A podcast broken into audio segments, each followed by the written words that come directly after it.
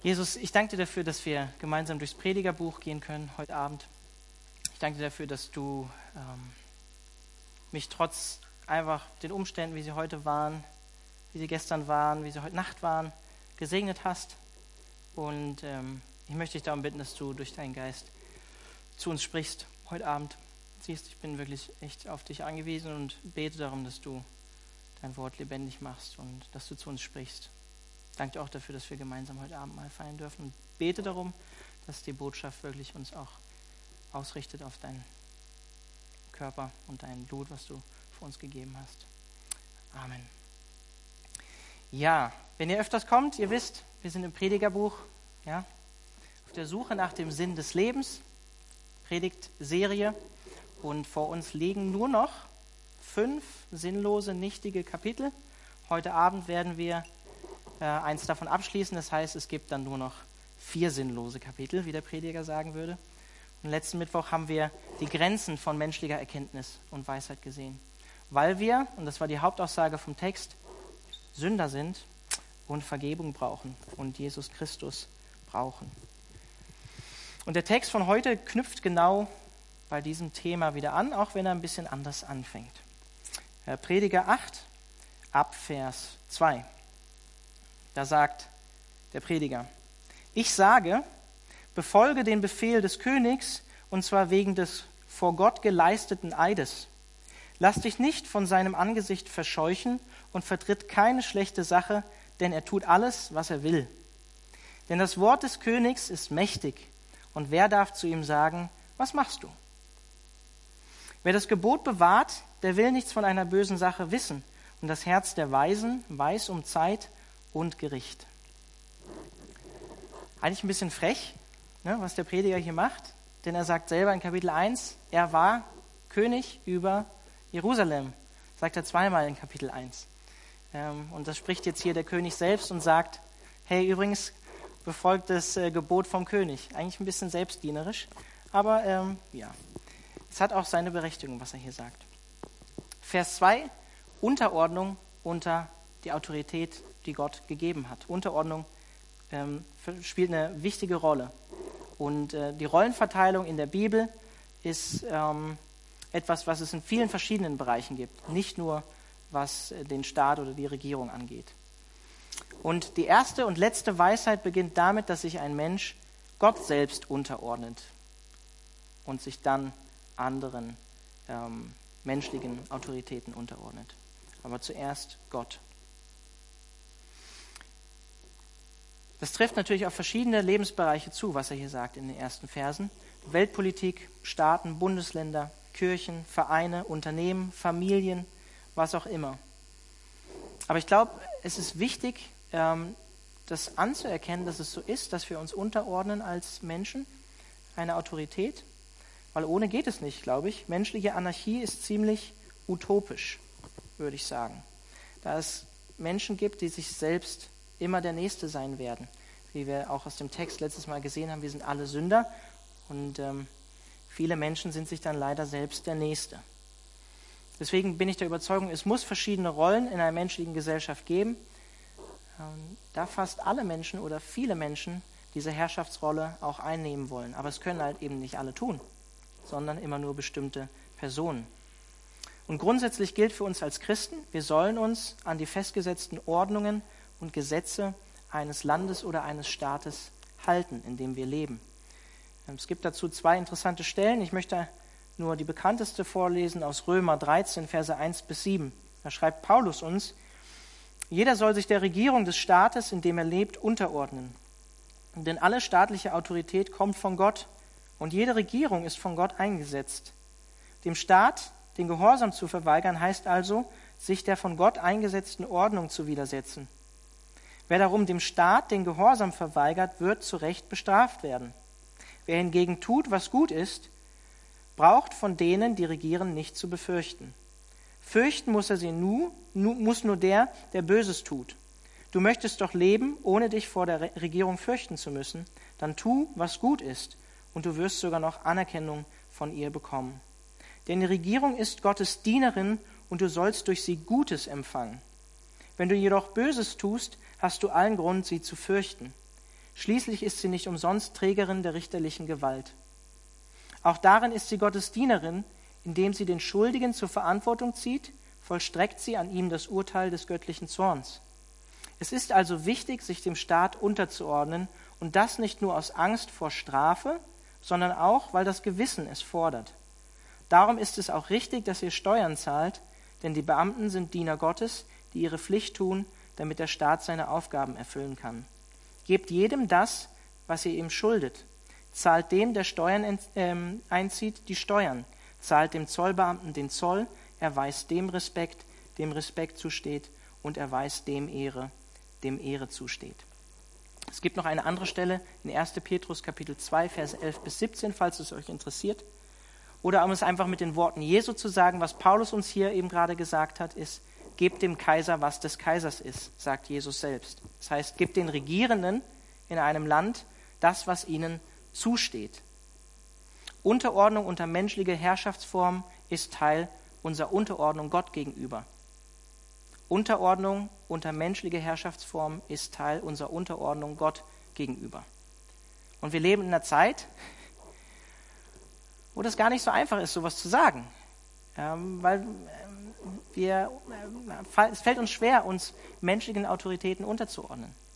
Ähm, ja, vielleicht 60er, 70er Jahre ähm, haben viele Menschen ähm, rebelliert gegen die bestehenden Ordnungen. Vielleicht auch mit, aus gutem Grund, aber ähm, wir leben in einer Zeit, glaube ich, wo es nicht mehr ganz so einfach ist, zu sagen, ähm, diese Person hat Autorität über die andere, weil ähm, wir einfach ein Problem in, unserer menschlichen Natur damit haben, uns äh, jemanden unterzuordnen, der über uns steht.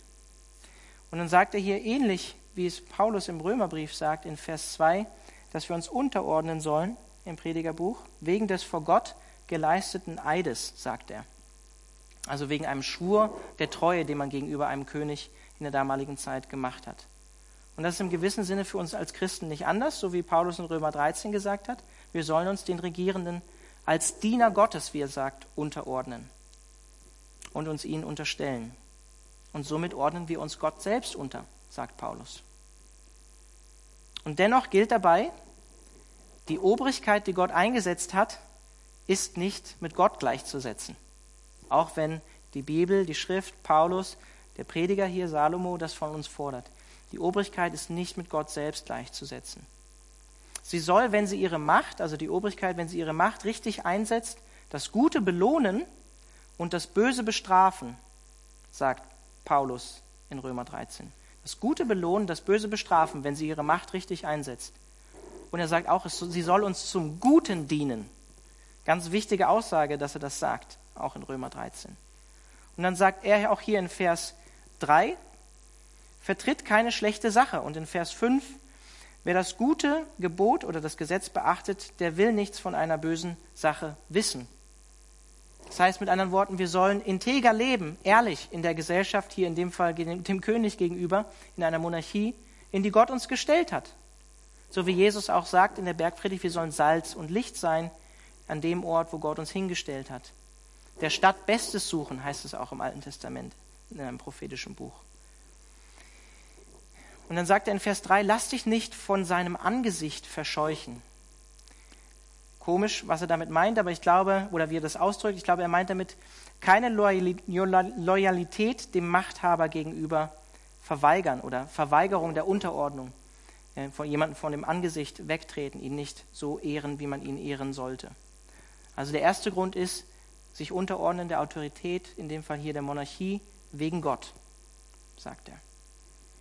Und was ist ein weiterer Grund für Unterordnung?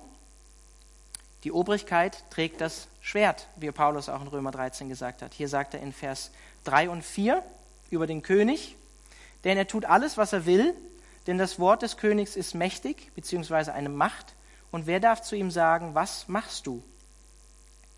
Das ist ein weiterer Grund, warum es weise ist, sich einer Obrigkeit unterzuordnen, auch wenn er vielleicht banal erscheint, auch wenn sie manchmal zu Unrecht herrschen oder an die Macht gekommen sind oder sogar vielleicht ungerecht regieren. Mit anderen Worten, die Herrschaft oder die Gewalt, die Macht regiert immer. Er warnt davor, irgendwie ein bisschen komisch, weil er selber sich als König bezeichnet, dass er das hier so macht. aber er warnt davor, die Herrschaft, die Gewalt regiert immer durch die Macht. Mao Zedong hat gesagt, Macht erwächst aus dem Lauf eines Gewehres. Macht erwächst aus dem Lauf eines Gewehres. Also weil ich Gewalt habe über jemand anders, kann ich Macht über ihn ausüben. Und ich bin ehrlich gesagt froh, dass wir in Deutschland leben und eine Gewaltenteilung haben, denn ich denke, das ist eine gute Sache. Und das, was Mao Zedong äh, hier sagt, ist wirklich eine harte Nummer. Wenn ihr hier seid und öfter kommt, wisst ihr, Pascal spielt immer wieder eine Rolle im Predigerbuch und er spielt sie auch jetzt. Er sagt, die einzigen allgemeingültigen Regeln sind für die Dinge des Alltags die Gesetze eines Landes und für die anderen Dinge des, die Stimmenmehrheit, also die Stimmenmehrheit von dem Volk. Woher kommt das? fragt er. Von der Macht, die darin liegt, sagt er. Da man es aber nicht erzwingen konnte, dass man der Gerechtigkeit gehorcht, also Gottes Maßstab, hat man es als das Gerechte aufgestellt, dass man der Macht gehorcht, also der Gewalt. Da man die Gerechtigkeit nicht stark machen konnte, hat man die Macht und damit auch die Gewalt gerechtfertigt. Ganz interessante Aussage von Pascal zum Thema Macht. Ich glaube, diese Verse, auch wenn sie hier über einen König sprechen, sind übertragbar auf unsere heutige Zeit und auch übertragbar in andere Regierungsformen, wie zum Beispiel bei uns die Demokratie. Bin ich von überzeugt, dass es auch zu uns spricht. Wie war es vor knapp 80 Jahren in Deutschland? Da sah es noch ganz anders aus als jetzt. Ja? Keine Demokratie in dem Sinne, sondern Diktatur.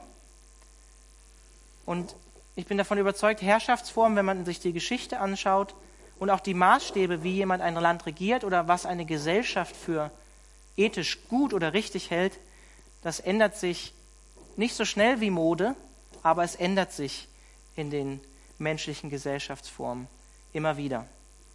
Und ich bin davon überzeugt, auch eine Demokratie, in der wir jetzt leben, kann genauso gut ungerecht sein wie eine Monarchie. Eine Demokratie kann genauso unrecht sein wie eine Monarchie. Auch der Wille des Volkes kann ungöttlich und ungerecht sein. Warum? Haben wir letztes Mal gehört, weil alle Menschen Sünder sind. Und manchmal ist es auch nicht unbedingt weise, der Mehrheit immer zu folgen, weil man der Mehrheit eben folgt macht man nicht, weil sie besser oder klüger ist oder mehr Vernunft hat, sondern manchmal, weil sie mehr Macht hat und einen Gruppenzwang auf uns ausübt. Von daher Demokratie oder Monarchie, andere Herrschaftsformen, ist immer eine relative Sache. In Vers 5 sagt er, wer das Gebot bewahrt, der will nichts von einer bösen Sache wissen. Und das Herz der, des Weisen weiß um Zeit und Gericht. Und dann Vers 6, denn für jedes Vorhaben gibt es eine Zeit und ein Gericht denn das Böse des Menschen lastet schwer auf ihm. Er sagt hier mit anderen Worten, jemand, der weise ist, der hält sich an die Gesetze des Landes. Er verübt nichts Böses und er schließt sich auch keinem Mob an, der böse Sachen verüben will. Denn es ist weise zu wissen, dass das Gericht in der Hand der Herrschenden liegt. Es ist eine weise Sache, das zu wissen. Und dass eine Zeit des Gerichts kommen wird. Diese Zeit des Gerichts kann durch die herrschenden Leute in der Gesellschaft, in der wir leben, kommen, wenn wir Böses tun. Und es wird letztlich eines Tages kommen, wenn wir vor Gottes Thron, vor Gottes Angesicht erscheinen müssen. Und dann sagt er hier, denn das Böse des Menschen lastet schwer auf ihm.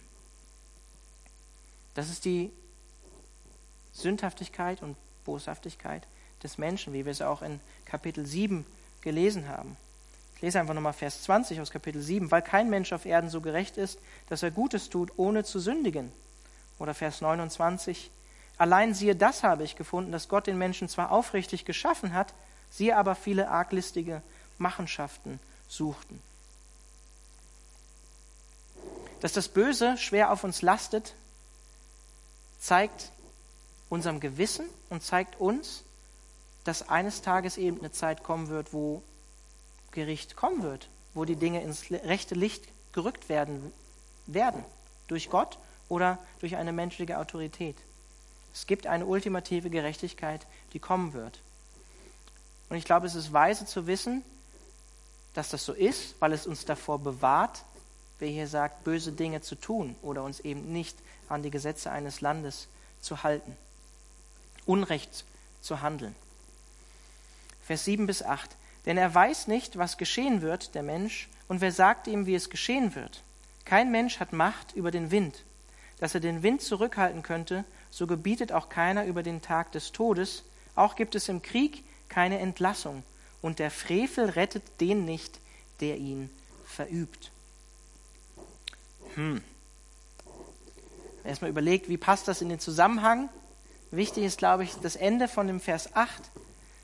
Da sagt er, auch gibt es im Krieg keine Entlassung und der Frevel rettet den nicht, der ihn verübt. Ich finde bessere Übersetzungen aus der Neuen Leben und ähm, Gute Nachricht Bibel, Neue Leben Übersetzung, ähm, Neues Leben sagt, während des Krieges kann kein Soldat vom Dienst befreit werden und wer das Gesetz übertritt, kann den Folgen nicht entgehen. Wer das Gesetz übertritt, kann den Folgen nicht entgehen. Gute Nachricht sagt, wer schuldig geworden ist, kann den Folgen seiner Schuld nicht entgehen. Ich glaube, das ist wichtig in diesen zwei Versen. Und ich denke, er sagt hier im übertragenen Sinne, so wie der Mensch unmächtig ist, Ohnmacht hat gegenüber hier, ähm, wie er in Vers 7 sagt, der Zukunft, nicht weiß, was in der Zukunft sein wird, oder wie er dann in Vers 8 sagt, ähm, er weiß auch nicht, wann er sterben wird eines Tages, ähm, so gewiss wie das ist, dass er das eben nicht weiß, der Mensch, so gewiss und sicher ist es auch, dass er, äh, dass das Unrecht eines Tages ins rechte Licht gerückt werden wird. So wie auch kein Machthaber einen Soldaten in einem tobenden Krieg nach Hause schicken wird. Das ist auch eine gewisse Sache. Und so gewiss ist es auch, dass die Bestrafung eines Gesetzesübertreters folgen wird. Es wird nicht ungestraft bleiben, das sagt er hier in den Versen. Zu seiner Zeit, wie in den Versen davor, wird das Gericht kommen. Alles hat seine Zeit, wie es in Prediger 3 geheißen hat. Vers 9. Dies alles habe ich gesehen und mein Herz all dem Treiben gewidmet, das geschieht unter der Sonne, in einer Zeit, da ein Mensch über den anderen herrscht zu seinem Schaden. In einer Zeit, da ein Mensch herrscht über den anderen zu seinem Schaden. Das ist zusammenfassend unsere Welt. Ob Demokratie, Monarchie, Diktatur, was auch immer. Das mag mal heftiger sein, das mag mal weniger heftiger sein, aber das ist der Horror, wenn Menschen über Menschen herrschen, ohne dass Gott dabei ist. Ich möchte euch noch ein Zitat geben von Pascal dazu, der sagt, die Tyrannei des Menschen besteht in dem universellen, seiner Ordnung sprengenden Verlangen nach Herrschaft. Die Macht ist tyrannisch ohne die Gerechtigkeit. Wir hier als Menschen herrschen übereinander zu unserem gegenseitigen Schaden, weil menschliche Herrschaft und Macht nicht fähig ist, diese letztliche Gerechtigkeit zu bringen, nach der wir uns als Menschen sehen, die wir aber niemals erreichen oder durch unsere Systeme, die wir uns ausdenken, hervorbringen können. Wir können es regulieren, zum Beispiel durch Gewaltenteilung, aber wir können diese letztliche Gerechtigkeit und auch diese Tyrannei, die im Herz vom Menschen ist, herrschen zu wollen, nicht damit letztlich unterdrücken oder das Herz des Menschen gesund machen oder heilen. Das heißt, nicht nur die praktische Ausübung von unserer Gerechtigkeit als Menschen ist gefallen, sondern auch die Gesetze und Maßstäbe, die wir als Menschen machen, sind nicht vollkommen und nicht perfekt. Und ich denke sogar unsere Erkenntnis darüber, was in Gottes Augen gerecht sein müsste, entspricht oft nicht dem, was wir denken, was gerecht ist. Ich meine, die Bibel macht krasse Aussagen, dass am Ende ein Gericht kommen wird und dass Leute ins ewige Leben eingehen werden und Leute in ewige Verdammnis eingehen werden. Das ist nicht populär in unserer Zeit. Viele haben dieses Weltbild verworfen seit der Aufklärung, aber das lehrt die Bibel. Das lehrt die Bibel. Und häufig, und ich kenne mein Herz selbst, denkt man sich, ja, Gott ist doch gut, der, da, der ist, ist doch ein guter Gott, ist doch ungerecht. Manche Leute haben ja vielleicht auch gar nicht vom Evangelium gehört. Wie kann es denn nur diese Botschaft sein? Und was war mit den Menschen, die vor Jesus gelebt haben? Dennoch lehrt uns die Bibel, der einzige Weg zur vollkommenen Gerechtigkeit und den Weg in den Himmel ist Jesus Christus und seine Gerechtigkeit für uns. Das ist der einzige Weg. Und wer sind wir als Menschen, dass wir sagen, hey, wir haben eigentlich einen größeren Maßstab von Liebe und Gerechtigkeit als du, Gott? Das ist ein herausfordernder Gedanke, aber ich glaube, ähm, Gott ist heilig, Gott ist perfekt, Gott ist voll, vollkommen, vollkommen gerecht und gut. Und deswegen sind seine Maßstäbe auch richtig. Trotzdem gilt, dass uns nicht alles egal ist in der Welt, in der wir leben, in der Stadt, in der wir leben. Christen waren immer wieder dafür, dafür bekannt, dass sie sich gegen das Unrecht gestellt haben in einer Stadt, in einem Land, wo Menschen unterdrückt wurden. Wie auch an anderer Stelle im Predigerbuch sagt, wo, wo, ein, äh, wo die Tränen der, ähm, Unterdrücker, äh, der Unterdrückten nicht getröstet werden können. Oder wie hier sagt, wo ein Mensch über den anderen herrscht, zu seinem Schaden. Christen waren immer, für, immer wieder dafür bekannt. Und ich glaube, wir sollten auch das Beste hoffen, das Beste in Menschen sehen, das Beste beten, glauben und auch tun in der Gesellschaft, in dem Staat, in der Stadt, in der Gemeinde, in der wir leben. Aber ich glaube, wir sehen hier auch an diesem Satz, den er sagt, dass ein Mensch herrscht über den anderen zu seinem Schaden, sehen wir auch, dass Unterordnung Grenzen hat. Vielleicht habt ihr euch ein bisschen überfordert gefühlt am Anfang mit meiner relativ bejahenden äh, Auslegung dazu, dass er sagt, man soll sich dem König oder dem Herrschenden der Autorität unterordnen. Aber hieran sehen wir, das hat auch seine Grenzen. Unterordnung hat auch seine Grenzen. Staatliche Autoritäten haben auch ihre Grenzen. Nicht jede Regierung übt das Gute aus, was Paulus in Römer 13 gesagt hat, ähm, belohnt das Gute, bestraft das Böse und dient dem Menschen zum Guten, wie er in Römer 13 sagt. Es ist kein blinder Gehorsam als Christen. Vielleicht kennt ihr Dietrich Bonhoeffer in der Zeit des Nationalsozialismus. Der hat sich gegen die Nazis als bekennender Christ, bekennende Kirche gestellt.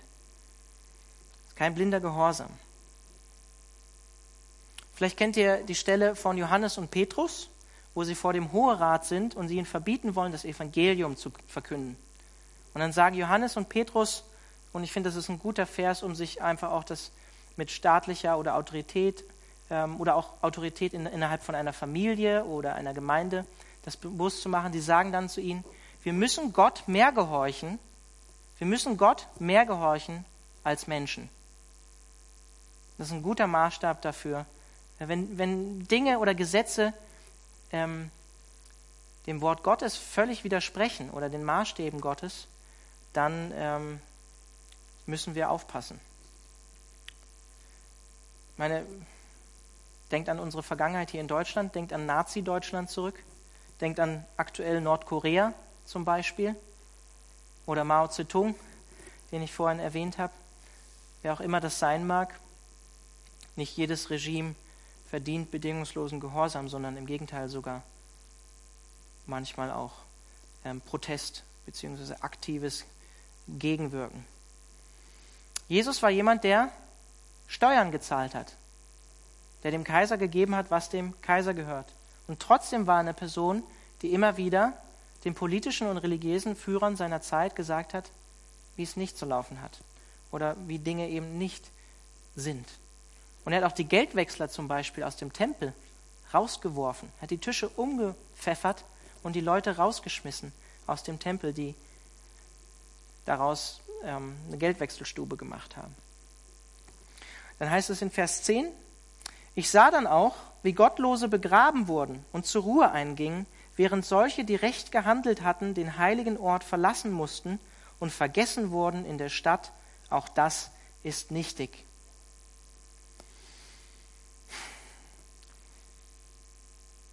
Er sagt hier, Gottlose werden verehrt, selbst obwohl sie tot sind.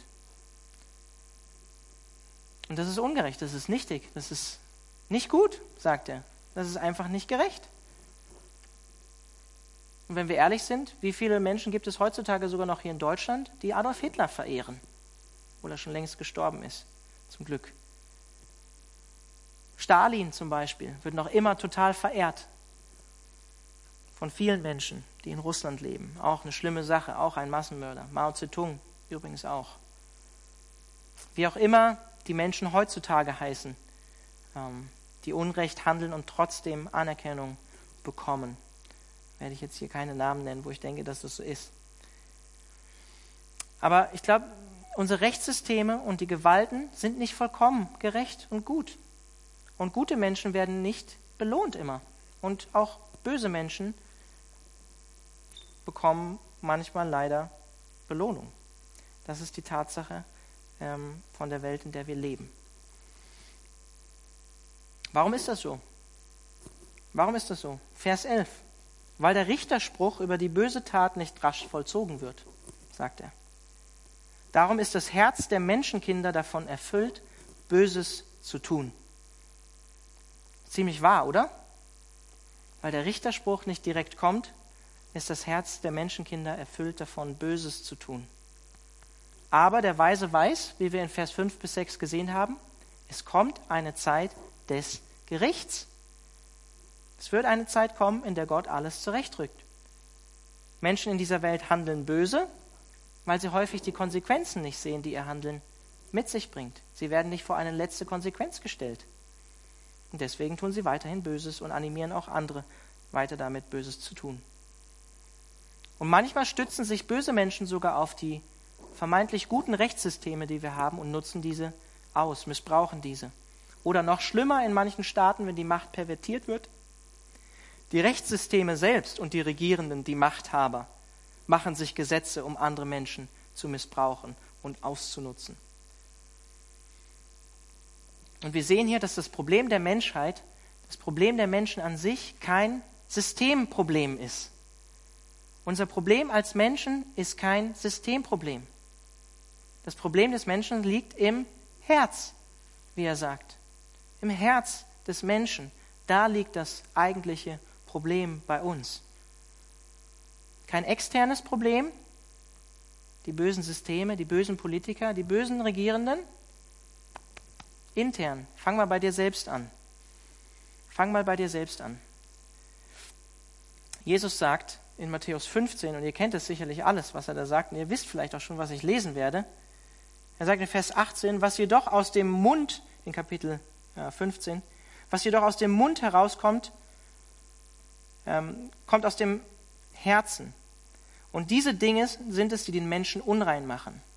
Denn aus dem Herzen kommen böse Gedanken, Mord, Ehebruch, Unzucht, Diebstahl, falsche Aussagen, Verleumdungen. Das ist es, was den Menschen in Gottes Augen unrein macht. Aber mit ungewaschenen Händen essen macht ihn nicht unrein. Sagt er zu den Pharisäern, die Speise- und Reinheitsgebote hatten, bevor man isst. Es liegt an unserem Herz als Menschen. Das ist das Problem. Unsere Herzen sind verhärtet, verblendet und brauchen Veränderung. Wir brauchen, wie es die Jahreslosung sagt, ein neues Herz und einen neuen Geist von Gott. Da liegt die Ursache des Problems. Vielleicht kennt ihr die Stelle ähm, aus 2. Petrus, wo Menschen sagen, ja, wann kommt denn Jesus zurück? Wann kommt er denn wieder? Bleibt ja alles so, wie es ist? Und auch heute, heute könnte man sagen, ja, er ist ja seit 2000 Jahren gar nicht wiedergekommen. Was ist denn mit eurem Jesus? Und dann sagt Petrus, ähm, täuscht euch nicht, so wie es auch in den Tagen von Noah war, wo die Menschen dachten, hey, alles cool, alles cool, wir können einfach so leben, wie wir wollen, wird nichts passieren, kam auf einmal die Flut und hat alle Menschen hinweggerafft. Und genauso wird es sein, wenn Jesus Christus wiederkommt in seiner Herrlichkeit, um sein Reich aufzurichten. Der wahre Herrscher von uns Menschen. Und jedes Knie wird sich beugen und anerkennen, dass er Herr ist, ob sie wollen oder nicht. Also das Kernproblem des Menschen ist ein sündiges Herz. Nicht die Rechtssysteme, Regierungsformen, Gewalten sind das Problem. Vielleicht kann man sich das so vorstellen, wir können als Menschen schöne Gebäude bauen. Wir können als Menschen schöne Gebäude bauen, aber nur aus zerbrochenen und rostigen Einzelteilen. Das Problem sind nicht unsere Gebäude, die wir bauen, die Systeme, sondern unser Herz, die rostigen und zerbrochenen Teile. Das ist der Grund, warum Gesellschaften und Weltreiche nie ewig bestehen werden, warum die Bösen häufig gewinnen. Und das eröffnet uns auch ein Verständnis für die menschliche Geschichte. wenn wir verstehen, dass der Mensch Sünder ist, verstehen wir die menschliche Geschichte auf diesem Planeten. Hört sich banal an, ich denke ich aber die Wahrheit.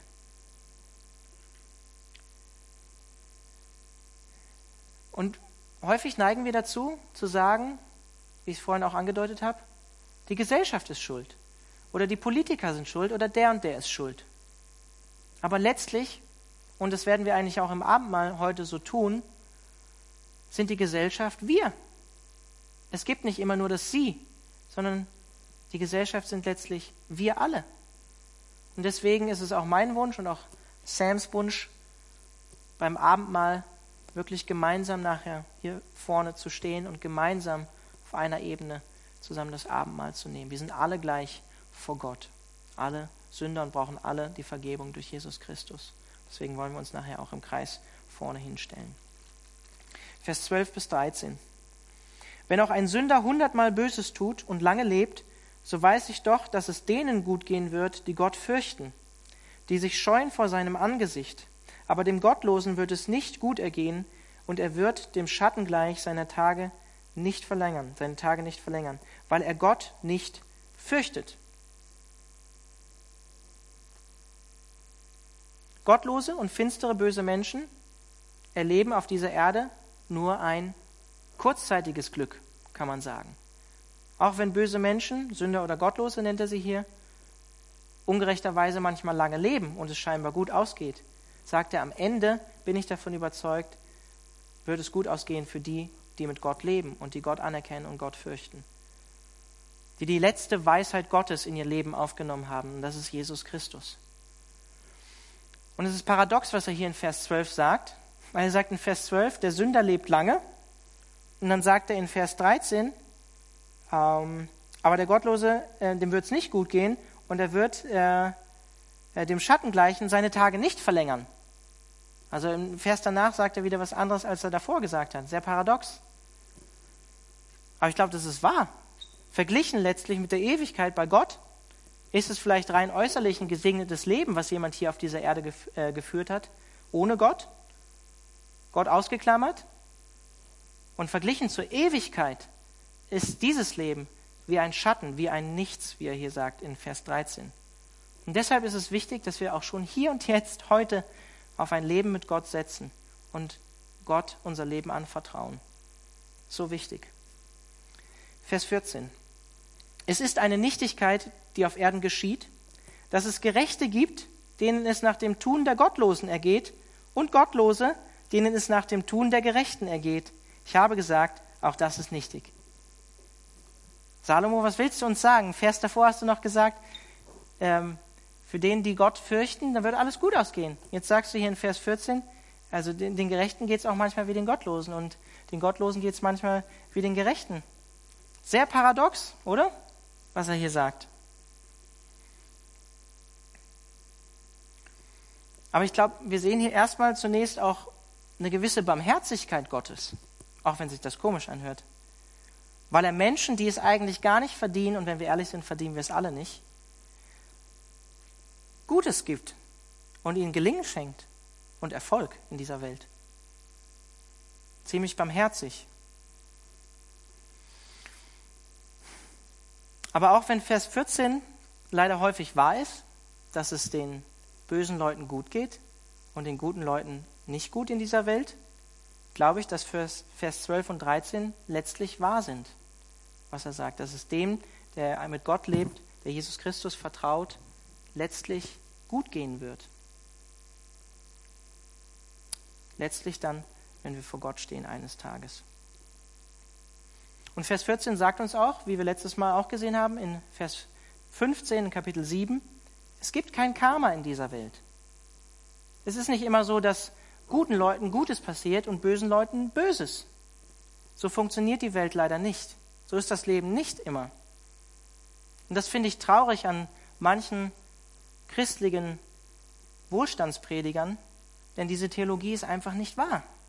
Nur weil wir Jesus Christus nachfolgen, heißt es nicht automatisch, dass alles gut ist im Leben und immer alles gut läuft. Du musst nur genug vertrauen, du musst nur genug glauben. Ansonsten ist irgendwas falsch mit deiner Beziehung zu Gott. Es ist einfach nicht wahr. Es ist nicht war. Hiob zum Beispiel hatten wir öfter als Beispiel hier. Er war gerecht vor Gott und es ging ihm lange Zeit nicht gut. Die Propheten im Alten Testament, die Propheten im Alten Testament wurden von dem eigenen Volk oft vertrieben, nicht ernst genommen, getötet sogar. Die zwölf Apostel, nach der Überlieferung der Kirchengeschichte sind elf davon, von den zwölfen, einen gewaltsamen Tod gestorben, Märtyrertod. Obwohl die fit mit Jesus unterwegs waren. Die ersten Christen ist eine Zeit, die sehr herausfordernd war, denke ich. Wir haben bald Ostern. Jesus Christus, der Sohn Gottes, hier auf dieser Erde, fängt seinen Dienst mit 30 Jahren circa an, haben wir letzten, letzten Sonntag im, im ähm, Lukas-Evangelium gelesen. Und er lebt drei Jahre auf dieser Erde. Vollkommen gerecht und gut, wenn wir der Bibel glauben. Er war nicht nur ein, ein toller Prediger oder äh, besonders guter Weisheitslehrer, sondern wir glauben, er war der Sohn Gottes. Und was passiert mit ihm in dieser Welt, in dieser ungerechten Welt? Er stirbt nach drei Jahren, wird gekreuzigt zu Unrecht am Kreuz. Woher haben wir dieses Denken und diese Theologie manchmal, dass nur weil wir an Jesus glauben, alles gut wird im Leben? Jesus selbst sagt, der Diener ist nicht über seinem Herrn. Ich weiß nicht, wie wir manchmal auf diese Gedanken kommen. Und ich möchte euch die Wahrheit sagen, so wie der Prediger, und euch nichts irgendwas ähm, Weiches verkaufen, was nicht dem entspricht, was die Realität hergibt oder die Bibel. Und das ist die Spannung, in der wir leben, auch wenn wir an Jesus Christus glauben, in dieser ungerechten Welt. Trotzdem bleibt diese Hoffnung dass Gott eines Tages alles zurechtrücken wird. Was ist die Lösung für die Misere, in der wir sind? Ein Gottesstaat vielleicht? Dass die Kirche die Herrschaft an sich reißt? Haben wir auch schon in der Geschichte gesehen, ist nicht gut ausgegangen. Auch ziemlicher Quatsch. Er hat einen interessanten Vorschlag in Vers 15. Darum habe ich die Freude gepriesen, weil es für den Menschen nichts Besseres gibt unter der Sonne, als zu essen und zu trinken und fröhlich zu sein. Dass ihn das begleiten soll bei all seiner Mühe, alle Tage seines Lebens, die Gott ihm gibt unter der Sonne. Coole Lösung, oder? Er sagt, hey, das Leben ist schwer und ungerecht, aber genieß das Gute, was Gott dir in dieser Zeit des Lebens gibt, in dieser Zeit, in der du hier in dieser Welt lebst. Hab Spaß inmitten von Trübsal sagt er. Gehört auch mal dazu, die Füße hochzulegen, oder? Zu wissen, Jesus Christus bereitet dir eine Wohnung im Himmel vor, du wirst eines Tages da sein. Er macht das, weil er dich liebt. Du musst nichts dafür tun, in dem Sinne. Du kannst das Leben genießen, kannst dich darauf freuen, dass irgendwann diese Hochzeitsfeier kommt im Himmel mit Jesus Christus, wo er sagt, wir werden zusammen ein Weinchen trinken. Gefällt mir besonders gut, diese Aussage als Weintrinker. Ihr kennt mich. Und wofür war Jesus unter den frommen Leuten seiner Zeit bekannt? Was haben sie über ihn gesagt, die frommen Leute, die Pharisäer? Ein Fresser? Ein Säufer? Jemand, der mit den Sündern abhängt? Das wurde über Jesus Christus gesagt. Ich glaube, er war dabei ohne Sünde. Aber das wurde über ihn gesagt. Er hat Zeit mit den normalen Menschen verbracht und mit ihnen das Leben geteilt, hat ein Weinchen getrunken, hat was Gutes gegessen, hat Gemeinschaft mit den Menschen gehabt. Und manchmal, und äh, das muss ich auch mir selbst sagen, und da hat Friedrich Nietzsche, einer der größten Kritiker des Christentums, recht, wenn er sagt, dass manche Christen erlöster aussehen müssten. Viele Christen können sich nicht freuen. Ist immer alles so schwer. Alles so schwer im Leben. Ja, sagt der Prediger auch. Aber hey, du hast Jesus Christus, du hast die Hoffnung auf ein zukünftiges Leben. Freu dich in der Zeit, in der du jetzt lebst und genieß die Dinge, die Gott dir in dieser Welt jetzt schenkt. Häng dein Herz nicht dran, aber genieß sie auf eine Gott angemessene Art und Weise. Mach sie nicht zu Gott selbst, aber genieß sie. Weiß, du musst wissen, sie kommen von Gott und du kannst sie genießen, so wie sie aus Gottes Hand kommen. Und Vers 16 bis 17, dann habt ihr Kapitel 8 geschafft. Es wird wieder ein bisschen schwerer. Als ich mein Herz darauf richtete, die Weisheit zu erlernen und das geschäftige Treiben zu betrachten, das sich auf Erden abspielt, so dass einer seinen Augen weder Tag noch Nacht Schlaf gönnt, da sah ich an dem ganzen Werk Gottes, dass der Mensch das Werk nicht ergründen kann. Das geschieht unter der Sonne. Obwohl der Mensch sich Mühe gibt, sich anstrengt, es zu erforschen, so kann er es nicht ergründen. Und wenn auch der Weise behauptet, er verstehe es, so kann er es dennoch nicht ergründen. Hier sehen wir wieder die Begrenztheit von uns als Menschen. Haben wir schon auch in den letzten Predigten gesehen. Und nochmal, Salomo erkennt das Problem von, unseren, von uns als Menschen, aber er kannte die letztliche Weisheit von Gott noch nicht. Und das ist Jesus Christus. Er hat in einer Zeit gelebt, als dieser noch nicht offenbart war. Und er sagt hier in den beiden letzten Versen, weder unser Suchen, unsere Anstrengung, noch unser Wissen, noch unsere Arbeit kann uns als Menschen dahin führen, dass wir letztlich wirklich weise werden oder Erlösung erlangen können. Das geschieht nur durch Gott, durch Jesus Christus und das feiern wir gleich im Abendmahl. Wir brauchen Erlösung. Wir sind begrenzt. Wir brauchen Jesus Christus.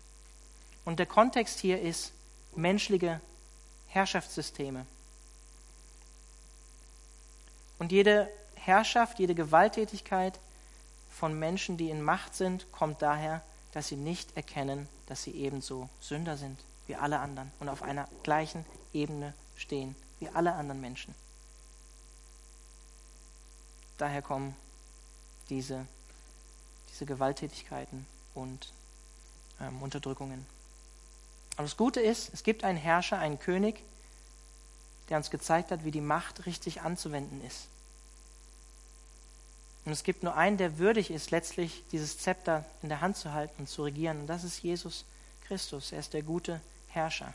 So wie es in der Offenbarung heißt, ähm, mit dem Buch mit den sieben Siegeln, wo es um, den, um das Gericht Gottes geht, wo die ähm, Engel sagen, wer ist würdig, dieses Buch zu öffnen? Und es wird niemand gefunden und es ist nur der eine, eine würdig und das ist das Lamm Gottes selbst, was würdig ist, äh, dieses Buch zu öffnen und Gericht über die Menschen zu halten. Der eine, der gerecht war, der eine Gottmensch. Und sich diesem König unterzuordnen, das ist wahres Leben. Jesus ist ein Gott, dem man sich demütigt, ohne zu verzweifeln und dem man sich nährt, ohne zu verzweifeln. Und das ist das, was wir im Abendmahl feiern wollen. Dass er der gute König und der gute Herrscher, der gute Richter ist letztlich. Und ich möchte, bevor wir jetzt gleich noch mit einem Lied in das Abendmahl starten, noch die Verse aus der Offenbarung, Kapitel 5, 9 bis 10 lesen.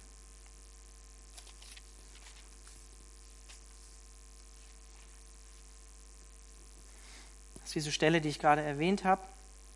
Das Lobpreisteam kann gern auf die Bühne kommen. Nun sangen die vier lebendigen Wesen und die Ältesten ein neues Lied und es lautete, nachdem dieses Buch geöffnet wurde, würdig bist du, also Jesus, das Lamm, würdig bist du, das Buch entgegenzunehmen und seine Siegel zu öffnen. Denn du hast dich als Schlachtopfer töten lassen und hast mit deinem Blut Menschen aus allen Stämmen und Völkern für Gott freigekauft von der Sünde. Menschen aller Sprachen und Kulturen, und du hast sie zu Mitherrschern gemacht, zu Priestern für unseren Gott, und sie werden einmal auf der Erde mit ihm zusammen regieren. Jesus, ich danke dir dafür, dass du ein guter Gott bist und dass du der einzig wahre König bist. Und Herr, ich möchte dich darum bitten, dass wir uns jetzt einfach in unserem Herzen einfach auf dich ausrichten, ähm, dass wir uns ähm, bewusst machen, wer du bist ähm, wer wir sind vor dir und dass du der Einzige bist, der würdig ist, über unser Leben zu richten. Du warst vollkommen heilig, vollkommen gerecht, vollkommen gut und du bist für uns gestorben. Wir danken dir dafür. Und ich möchte dir gehören. Das ist einfach wahr, was die Engel hier über dich ausrufen in der Offenbarung. Und ich bete jetzt einfach darum, dass wir einfach ähm, uns jetzt auf dich konzentrieren können und einfach auch still und ruhig werden, auch wenn es Mittwochabend ist, auch wenn es schon später ist, wenn wir uns auf dich jetzt ausrichten und uns bewusst sind, wer wir vor dir sind und wer du bist. Jesus. Amen. als Hiob